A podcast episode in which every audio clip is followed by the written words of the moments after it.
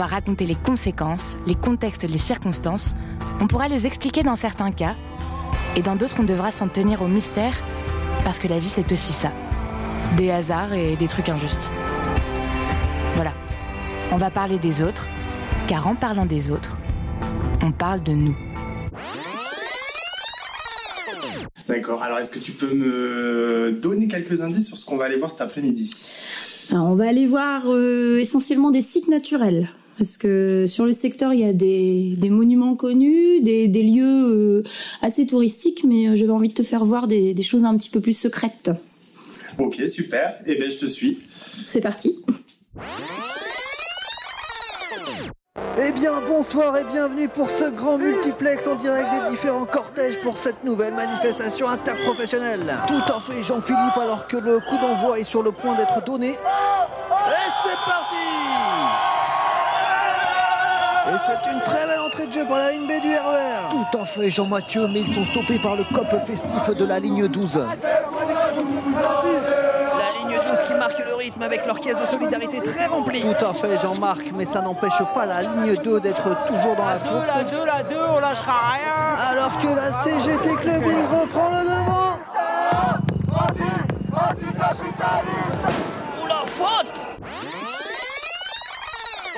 Si les conflits, les guerres, euh, la violence dans le monde continuent, ben, on peut comprendre que les êtres humains qui subissent les, les, bombes et autres, autres catastrophes euh, puissent euh, sauver quelques-uns d'entre eux en envoyant des enfants, euh, les plus jeunes d'entre eux, qu'au moins certains membres de la famille ou quelques-uns du village puissent survivre ailleurs.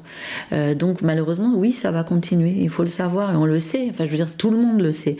Les politiques, les pouvoirs publics le savent. Toute l'Union européenne le sait. Paris le sait. Donc pourquoi on peut pas juste se dimensionner euh, d'une façon adaptée? Voyez-vous, quand une canalisation d'égout se rompt, il faut qu'un plombier se sacrifie et descende dans le cloaque pour réparer. Quand ensuite il ressort, tout le monde lui dit Tu pues.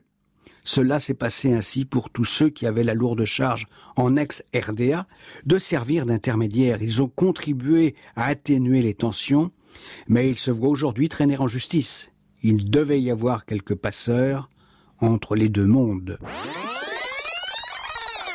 Qu'est-ce qu'on est en train de vouloir fabriquer? Un mauvais accueil pour que les gens viennent pas, qu'ils aillent où? Qu'ils aillent aux Pays-Bas, qu'ils aillent en Allemagne, mais c'est on est en Union européenne, enfin, on doit euh, parler ensemble et accueillir ensemble ces victimes euh, des, conflits euh, dans le monde que parfois nous finançons en leur vendant des armes d'ailleurs, accessoirement. Mais ça c'est un autre débat. J'ai commencé par demander au juge Marc Trévidic, l'un des magistrats qui s'était occupé de ce dossier, s'il se souvenait de Sami Amimour.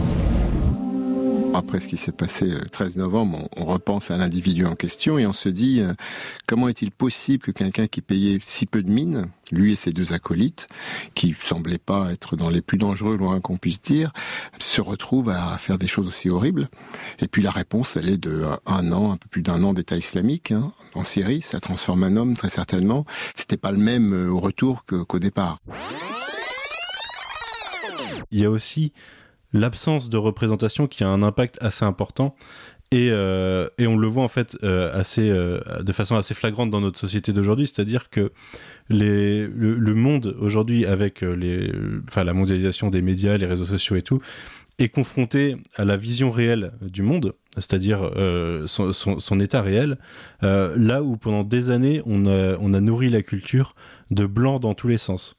Et de cette absence de représentativité qui était au, fin au final auparavant une image faussée, ça donne l'impression à, certaines populations actuellement que il y a un grand remplacement, qu'il y a euh, une prise de pouvoir des minorités qui cherchent à, à modifier euh, et à, à, transformer la société d'aujourd'hui, alors qu'en fait, c'est juste, elle a toujours été comme ça, c'est juste qu'on représentait pas les minorités. Bah, tu vois, c'est comme le moment où on s'est rendu compte, là, il y a quelques années, qu'une bonne partie de l'Amazonie, ça avait été une forêt cultivée. Genre, faut faire des jours de marche à l'intérieur d'une forêt très dense et tout ça, donc tu te dis c'est vierge. En fait, pas du tout. Les arbres qui sont aujourd'hui, c'est euh, les descendants des arbres qui avaient été plantés par des Amérindiens, quoi.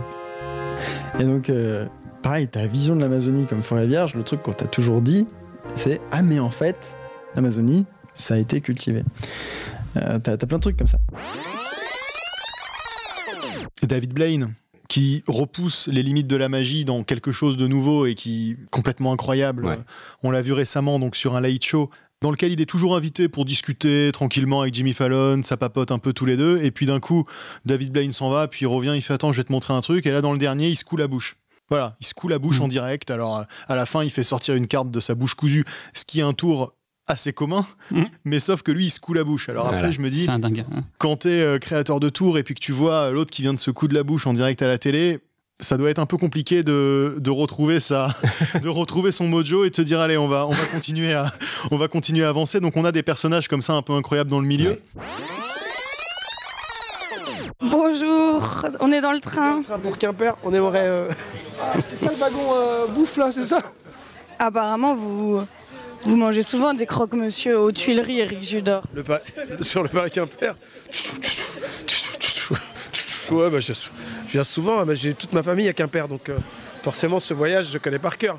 Je prends toujours le même siège là, le Hub. Ah, attends, c'est le contrôleur. Voici. merci. Euh, Pendant sa- son contrôle. Ah non, c'est moi qui ai demandé. Et c'est moi qui prends les tickets. Attendez, attendez deux secondes pour les blagues parce qu'il faut que j'enlève mon manteau. Parce qu'il fait très chaud dans ce train. Je continue. Excusez-moi, il y a un changement dans combien de temps Après le croque-monsieur, il faudra descendre du train, monsieur. Ça sera au passage à niveau Il est dans le train et il entend le jingle de la SNCF. Vous savez, cet agaçant. Je déteste ce jingle. Cette voix de fille nunuche qui chantonne, genre ouais, je suis trop zen. C'est tellement années 2000. Comme ce groupe à la con, euh, Cocoon, là, avec ce ukulélé. Franchement, on nous prend pour des débiles, quoi. Ta, ta, ta, ta, ton train est annulé, euh, du coup, tu, tu vas rater ta correspondance et c'est même pas remboursé. T'es tellement dans la merde, mais c'est pas grave. Ta, ta, ta, ta, on est bien, on est zen. C'est vrai qu'on entend beaucoup râler, mais ça, euh, je crois que c'est la mentalité française, non? Gréviculture. L'hôpital de la Salpêtrière. Sans parler de râlage, je crois que le monde va pas très bien. Non, moi je trouve pas. Et ces scènes d'émeutes. Les habitants manifestent massivement. Voir qui tire à balles réelles sur les manifestants. Je pense que le monde va mieux que, je sais pas, en 1970. Une voiture calcinée, des corps sans vie, bombardement turc. Je préfère vivre dans le monde actuel qui a deux, trois générations, par exemple. Mostefai qui décharge sa calache.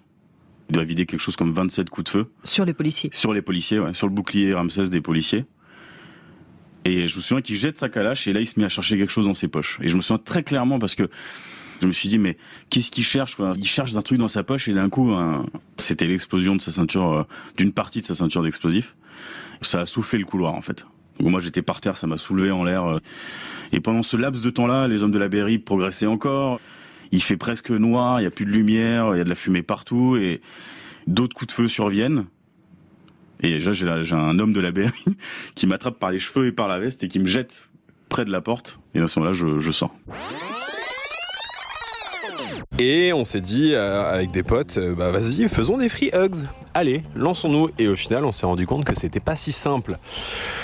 Car, euh, bah oui, si on prend un peu de recul, on se rend compte que euh, avec nos téléphones, les réseaux sociaux, Internet et tout ça, on est très fort pour créer du, du lien en ligne et garder le contact, mais au final, on est, on est de plus en plus pauvre pour créer des vrais liens euh, dans la vraie vie et aller à l'encontre des gens et des inconnus. Et euh, bah, c'est quelque chose qui m'a un peu frappé hier, à quel point euh, c'était pas si simple au final que d'aller dans la rue et d'ouvrir euh, à grands bras ouverts et d'essayer de, de recevoir un câlin de quelqu'un. D'après toi, qu'est-ce qui a fait que, comme on te disait tout à l'heure, tu as des amis que tu as depuis euh, plus de 30 ans D'après toi, qu'est-ce qui a fait que tu as su conserver ces amitiés? Au final, c'est ça, toi, tes amitiés, elles ont toutes duré. Comment ça se fait? Mais comment ça se fait? Parce que je pense que c'est par, par, euh, c'est une forme de sociabilité, je dirais. Euh, sinon, euh, j'ai rien fait d'extraordinaire. Et moi, j'ai envie de dire aux gens, mais euh, et si la vie, c'était juste de s'amuser, de faire ce qui nous amuse, de faire ce qui nous habite, d'être heureux euh, en faisant ce qu'on aime. D'accord, et toi, Voilà. ça, c'est quelque chose que tu arrives à faire? Et moi, c'est quelque chose que, oui, ici, je suis heureuse, je suis passionnée, je suis bien dans mon univers. Euh, il est un peu, c'est sûr, un peu décalé dans ce sens où euh, c'est un peu comme un monde merveilleux, euh, un peu comme un Alice au pays des merveilles, j'en sais rien. C'est exactement ce que j'allais te dire. Voilà, et, et ici, tout est possible. Et, et les gens qui viennent ici et, et que je côtoie disent que tout est simple. En fait, à mon sens, dans la vie, tout est simple. Je pense qu'on se la complique. Je pense vraiment que le podcast est un format qui est facile à faire. Vous avez un téléphone, vous avez un casque micro, vous pourriez même mettre le micro à l'oreille finalement, ça pourrait marcher, mais faire du podcast est extrêmement simple. Vous voyez, c'est ça en fait qui est le bonheur du podcast, c'est extrêmement simple.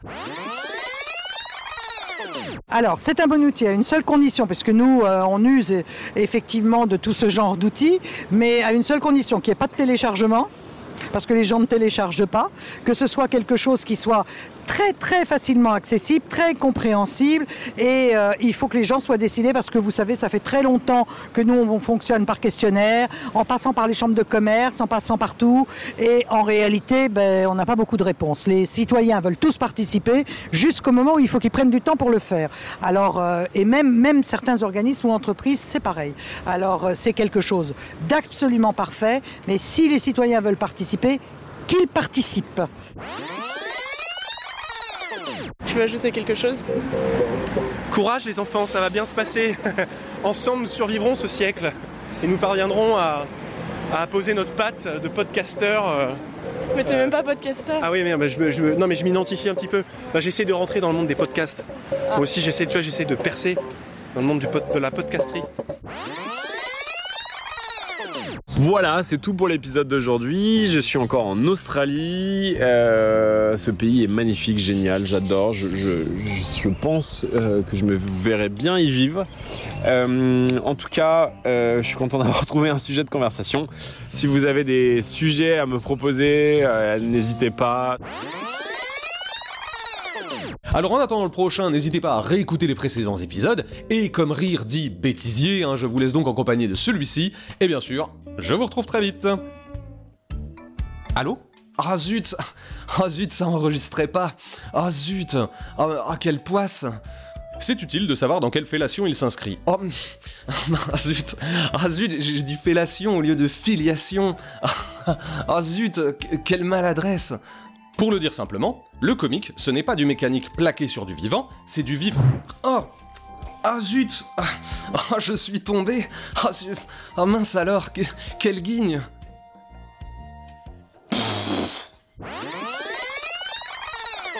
Arte Radio. En raison d'un mouvement social à l'appel de différentes organisations syndicales, il n'y aura pas de blague de fin. Comme.